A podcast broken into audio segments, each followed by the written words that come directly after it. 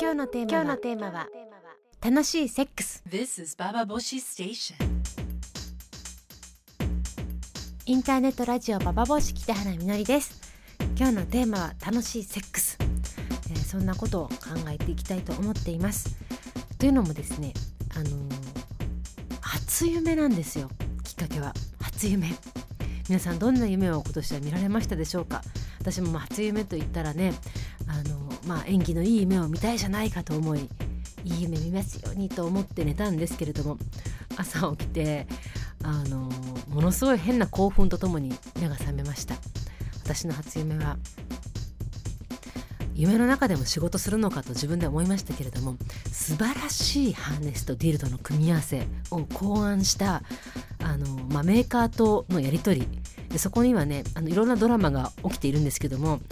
とにかくそのハーネスとディルドの組み合わせが素晴らしかったんですよ。ディルドというのも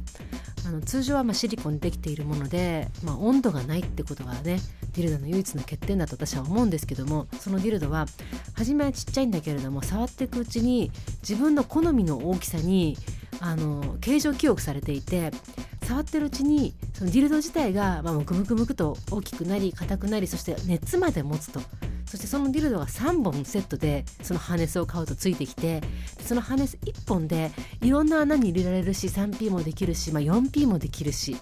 でこんなすごいディルドハーネスはないだろうと。で、まあ、メーカーに紹介されてそのメーカーにあの私に紹介してきたそのメーカーの担当者と私がやっちゃってでもそれがすごく気持ちよくてでもその実は何か騙されていたとかねそういうオチがつくんだけどもそれでもそのディルドとハーネスを使った時の気持ちよさといったらなかったわけですよ。私初めてねこれ男だったら多分射精してたと思うんだけど無声ってこういうことなのねって本当に気持ちよくて夢の中で行きました。初めてよ。あの完全に行ったって思ってピクンピクンピクンと思って目が覚めたの。で変な興奮と疲れをともにあのああいい女にしたなっていう気持ちで、まあ、それが初夢だったわけで今年も一生懸命バイブヤを頑張ろうと思っている今日この頃なんですけども。でその、まあ、初夢を見た1週間後にも先週の話ですけどもあの厚生労働省の研究をしている厚生労働省でセックスのね HIV のあの予防のことに絡めたセックスの研究をしているチームがいるんですけどもそのチームに呼ばれて話をする機会があったんですが、まあ、そのテーマが面白かったわけですよ。美味しいセックス。美味しいセックスとか楽しいセックス女から見た美味しいセックスと楽しいセックスって、まあ、女から見たっていうのは私にとってのそういうのどういうのですかっていうようなことを、まあ、話す機会があったんですけども私はやっぱりあの、まあ、バイブ屋でオナニストを自称しているけれども楽しいセックスとか美味しいセックスについては本当にあのいっぱい言いたいことがあるわけですよ。でも久しくそういうことを考えたり、まあ、実行していなかったななんてことを反省も含めて話をしました。まあ、今日はその続きであの会場に来ていてくださった方も聞いてる方何人かいるかもしれないんですけどもその時話したことを交えながら楽しいセックス美味しいセックスとは何そんなことを考えていきたいと思います。皆さんは楽しいセックスしてますか？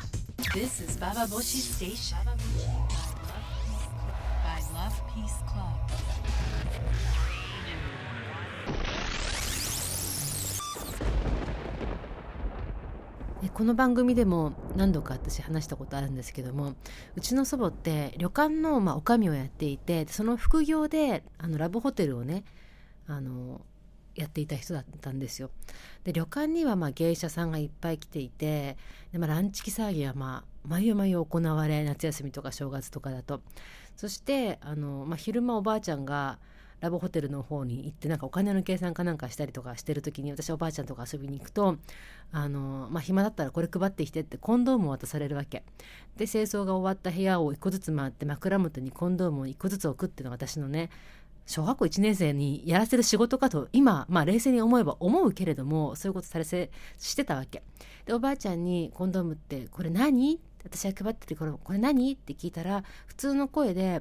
あのそれはコンドームといって男と女がセックスをする時に子供ができないようにするために男のおちんこにつけるものだって、まあ、このような言葉通りにおばあちゃんは私に答えたわけですよ。そこで顔をあからめることなく何かいやらしい空気を出すことなくあのとても普通の道具？これ何？それはなんか鉛筆といってあのね芯が出て書くものだみたいなことを言われているのと全く同じような調子で言われたのであそっかっていう。それ以上のあの情報ないじゃないですか。でまあそういうふうに、まあ、まともな性教育を受けた私があの中学生になった時にクラスの男子がコンドームを学校に持ってきていて、まあ、膨らましたりなんだりして遊ぶんだよねでその時に「これなんだか知ってる？なんだか知ってる」って言われて「私知ってるよそれコンドームって言ってね男がチンコにつけてそうすると妊娠しないんだよ」って言うと、まあ、その日か私はエロ先生っていうふうにあの学校中のもうエロを一人追うような羽目になったわけですよ。でも私からしてみたらコンドームっていうだけでそのエロの空気があのじなんて言うんだろう匂うっていうかエロだと思える感覚っていうのはもう理解できなかったわけよ。エロって全然違うことじゃないと。で私の苦悩ってそこから始まったと思うんですけどもやっぱセックスとエロってあのまあくっつくものであろうけれどもエロじゃないセックスっていうのもあるわけじゃない。いっぱい話さなきゃいけないこととか。例えばまあ病気のこともそうだけどももうコンドーム妊娠のこともそうだよね。で女にとってはその妊娠するかもしれないってことはすごくリアルな恐怖だと思うんですよ。中学生とかだと特に。でそういうような話ってのはまあ男の子側にはさあんまピンとこなくて、まあ、エロだけで話せて。で女の子からしてみるとあのまあ、エロだけではないセックスの話はいっぱいあるんだけどなんとなく語らし語られにくいし自分も語りにくいしそもそもあの逆に言えば女の子にとってのエロのセックスっていうのはすごく少なかったりしてセックスしたら妊娠するかもしれない妊娠したらもうなんか学校続けられなくなってあの、ね、中絶したらもう一生子供産めなくなってあなたの人生ボロドボロだっていうの脅し文句は10代聞くけど楽しいセックスの話は一切聞かない。だけど男はコンドーム1個でエロ話で盛り上がってるってもう本当に不公平っていうような気持ちにやっぱりなったんですよね。で女にとってのセックスって何だろうっていう思いがやっぱずっとあったんですけども、まあ、そういう私も性欲はいっぱいあるわけだから高校生ぐらいになって、まあ、好きな男の子ができその男の子と、まあ、いざセックスをしようって話になったのよ。でもやっぱりさあの同じ高校生で同級生で向こうも童貞で私もやったことがないから否認ってどうすんだろうとかそういう話を一切せずになんとなく勢いで裸になっちゃってしかも夜の公園ラブホテルとか行かないこう行く勇気もお金もなかったからそれで真っ暗な夜の公園でチンコ立てた男になんか大事にするよとか言われてそれすごい怖かったのよ。な何大事にするよってと思って私の中ではとても好奇心とまあ、やりたいって気持ちその人は好きとかそういうことよりもやりたいって気持ちが大きかったんだけどもでも彼はなんかその、まあ、雑誌で何か読んだか知んないけど大事にするよとそれは怖かったですね。本当に怖い思いをしたなと。しかもコンドームないしね。妊娠したらどうしようとか、まあ、いろんな思いでまあちょっと興奮して脱いではみたけどもその先のことは考えていなかったっていうような勢いでまあ逃げてきたんですよ。それで私はこれはどうしたらいいかと思ってまあ遊んでる男だったらいっぱい遊んでる男だったらセックスがうまくてしかもコンドームとかきちんとつけて、まあ、避妊のこととかねいろんなことよく分かってて、まあ、失敗はないだろうとでまあ遊ぶようになりそしてあのまあナンパされて新宿のディスコね当時のディスコとかに行って男にナンパされてそれでまあやりちんにすごく積極的に近づいていってできたんだけどもだ今度はこの私の処女だったわけですよ。そうすると血が出たじゃないセックスの時。出たじゃないって言い方も変だけど出たんですよ。そしたらねその処女だってことに相手がもうおののいちゃっていなくなっちゃったというかもう連絡が一切途切れちゃったわけよ。で向こうはやりまんだと思って気楽な相手だと思ったんだと思うの。でもものすごい積極的な処女だったとバレてすごい怖くなっちゃって私はそんな責任を負ってくれなんて言ってないし処女の重みなんて別に何も自分は感じてないのに何だったんだって。でも百戦錬磨でもダメだし処女ってことでのなんだろう女の処女ってことで男がこんだけ動揺するっていう世界も意味がわからないしで本当に自分が気持ちいいなって思えるセックスの世界って本当に女の子は難しいなっていうのが自分の中でやっぱりすごくすごくすごくずっと続いてきた疑問だったし生きにくさだったなってことを感じています。でまあそんなことがいっぱい10代とかにあったからじゃあ女にとって気持ちいいセックスって何っていうふうに今バイブ屋をねやってる道になってきたんだなっていうふうに思ったんですけども考えてみれば本当に自分は楽しいセックスとか美味しいこれはセックス素敵よこのセックスはもう美味しいって思えたセックスってどんだけあったかなっていう気はしますよね。特に男の子とセックスしてる時にやっぱ妊娠するかもしれないって不安はいくらコンドームをつけていてももしかしたら破れるかもとかあのなんかすごく自分は好きだけれどもそのセックスがで自分がものすごくセックス積極的にやってた時に相手がなんかすごく引いていく気持ちが分かった時の寂しさとかいつもいつもどっか寂しさとはちょっと後悔が混じり合ったセックスが多かったななんて気がするんですけども皆さんはどんなセックスをしていますか？心からこのセックス楽しいぜみたいなそういうものがあったらぜひぜひレポートしてほしいなと思います。私だけのおかずネタにしないで皆さんにちゃんとなんかフィードバックしてあの共有したいと思うのでぜひこんなセックスおすすめこのセックス私最高でしたっていうの話があったら聞かせてほしいなと思います。メールは投稿するのボタンを押していただくと直接私はメールに来ますのでぜひぜひ皆さん楽しいセックスの話聞かせてください。楽しいセックス、えー先ほど私は自分の本当にあの苦労しながらセックスの道を探してきた10代の話したんですけど一個言い忘れたことがあった。その百戦錬磨と童貞の間に一個テレクラっていう経験があってあのまあテレクラとかに来るような男だったらセックス目当てじゃないですか。セックス目当てってことはきっとセックスがあの何？セックスのこといろいろ知ってるに違いないってなんかどういう回路か分かんないですけど10代の私は思いしかもそこでは簡単にセックスが手に入るはずだとそう愛とか恋とかそういうことで大事にするよとかそういうことよりももっと私は性欲を満たしたいっていうどっかで、まあ、そその思いのが強かったんだよね興味だからねセックスへの。だから、まあ、それをしたい時のテレクラと思ってで行ったら電話して、まあ、すぐ会えるわけですよ。そして向こうの容姿とかいろいろ聞いてたはずなのに来た男があのまあ今で言ったらちゃんとオタクって言葉がついたんだろうなと思うんだけど私から見たら見たことのない人種の人がさあのなんかチェックのシャツ着てでもなんとなく薄汚れた感じでお腹も出てたしもうおじさんだよねただの。だけど多分年の子30代前半か20代後半のあのーまあオタクっぽい男の人が来たわけですよ。で全然その自己申告と違うし気持ち悪いしでもなんか会ってまずホテル行きましょうって言われてでもでもでもと思ってるうちにホテルの前まで私は行っちゃったわけ。でもこんな男やっぱキモいと思って逃げようと思った時にすごい手をガシって掴まれてもうすごい吸ったもんだ吸ったもんだをホテルの前でしたわけですよ。で怖かったんだよね。そう。その思いがあるからこれはちゃんとあの顔を見て気持ちの良さそうな清潔な男を選ばなきゃいけないと思って遊びに行ったっていうねそういう前提があるんですけど。でもそのこの間の楽しいセックスその研究発表会の時に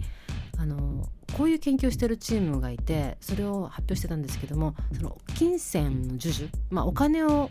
が介在するセックスであの女の人が味わうその恐怖とか不安とかっていうことと金銭が介在しないセックス。まあ通常大体じゃああれですねそれは前提としてなんか付き合ってるっていうことがあったと思うんだけどまあ普段付き交際してる男の人とのセックスで女の人が感じる不安っていうのでどういう不安の種類があってどんなとこにみんなが感じるのかっていうのを調査してたんだけどこれは面白い結果があって例えば出会い系とかであのお金をもらってセックスをする人が一番感じる不満とかだとやっぱ相手のその容姿とかが深刻と違うっていうのとあとはあの精神的な苦痛を味わったというのがすごくトップなんですよ。でそれも全く私と当てはまるなと思ったんだけど私の場合はお金つもももらうつもりはなかったけどでもやっぱ相手の自己申告は容姿にがっかりしてあとはその精神的な苦痛をまあ味わったわけよねセックスはしなかったにしろ。でもう一つのあの交際してる男の人とセックスをして一番不安に感じるのはこれ驚いたんだけどやっぱり妊娠まあ驚くことではないかな。妊娠が一番不安妊娠したかもしれないっていう不安。で逆にお金をもらうセックスだとあのコンドームつけるとか出会い系で出会うセックスは特にそうだと思うけどコンドームつけて避妊に関してはお互いきちんとしましょうみたいなところが割とあると。それでもあの妊娠の不安がないわけではないですよ。ゼロではないですよ。でもそこの大きな違いっていうのはとても興味深いなと思いました。なんか愛が介在するセックスだと女の人は逆にコンドームつけようとか言いにくかったりとか自分の要求を伝えにくいっていうことがあるのかもしれないなっていうことが、まあ、その数字から見えてくるんですけれども皆さんはどうですか？なんか好きでもない相手とやるセックスの方がいろんな要求突きつけられて楽だとかそういう経験したことってないですか？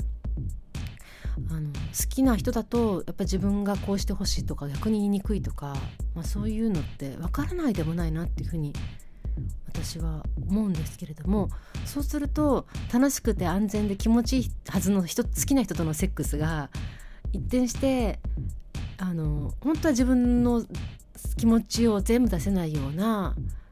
気を使うような、まあ、セックスになってしまうのかなと思うんだけれどもそんな経験も含めて皆さんの体験談楽しいセックスがあればやっぱり辛かったセックスもあると思うしこんなまずいセックスしたくないってセックスもあると思うんです。でそんなセックスの話もみんなでしたいなと思いますので是非メールをください。メールは投稿するのボタンを押していただくと私が直接読むメールに行きます。楽しくて美味しいセックス。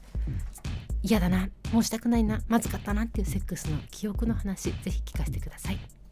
This is Baba Boshi Station. By Love Peace Club.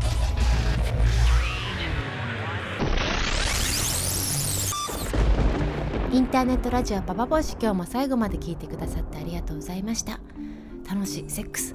まあそのやりちんとやった処女の私はそれからもまあ本当にいろいろ模索していきですねそしてやっぱこれは女の問題だっていうふうに思うわけですよ。やっぱり男と女でこんなにもセックスを見ている世界が違うセックスの世界が違うっていうのはすごく不公平だし差別だと。でこのはもう男女差別のもう最たるものだからここをなんとか是正したいっていう思いですごくフェミニズムの勉強をしていたしでフェミから見たエロみたいなことをもっと自分でやりたいっていうふうに思ってバイブヤを始めたですけども今度そうするとさフェミフェミってくると男が嫌いになってくるんですよ。あ男って何？っていう気持ちが交わってくもう出てくるとあのあんなに楽しかったはずのセックスがあの自分の中での思想的矛盾なのではないかみたいなさそんな気持ちになってきてであのまあ楽しいんだけれどもどっかでおかしなものが起きてるのではないかそのセックスっていうところで本当は戦わなければいけない敵と私はなんでこんなに同金してこんなによがっちゃってるんでしょうっていうさまあ、ね、そういうような変なねじれた苦しみ方をしている自分がいてあじゃあこれだったらお金を介在した方がいいやっていう風になってで私はそのホストクラブとか、まあ、ホスト出張ホストとか売り線とかでお金を払って男の人とセックスをしたらもしかしたら自分のあの中の矛盾とかもしかセックスに抱えているものもっと楽しく単純にセックスを楽しめるんじゃないかと。人間関係とか男と女との関係っていうのは完全な快楽としてセックスを楽しむための手段としてお金を払ってみたんですけど、まあ、ここにも落とし穴があったわけですよ。そういうこと私ブスの開き直りって本で書いたんですけど本当にそこでも結局は自分の問題に突きつけられてきてどんなにお金を払ってもやっぱり自分の中でのまあなんだろうな女ってものが整理できてなかったなっていうことを買ったセックスで思い知られた思い知らされたそんな経験があります。まあ、具体的に言うとあのお金を払って可愛い子だからお金を払って買ったのになんかやる時になって私の体で立ってもらえなかったら困るとか思い始めちゃって電気消しちゃって顔で可愛いから買ったのに顔が可愛いから買ったのに真っ暗闇で何も顔が見えなかったってそんなオチありって自分でねまあ思うような話もあったりなどしてで、まあ、まだまだあの本当に模索中っていうようなところだとは思います。まあ、しばらくこの数年男とはねあのセックスしていないですけれどももしすることがあったらその時私は楽しめるのでしょうか？そんなことを考えている今日この頃。皆さんもあの楽しいセックスができる2009年になればいいなというふうに心から祈っています。私も楽しいセックスをもっともっとしたいと思っています。インターネットラジオバーボシ今日も最後まで聞いてくださってありがとうございました。北原みのりでした。Bababoshi by Love Peace Club.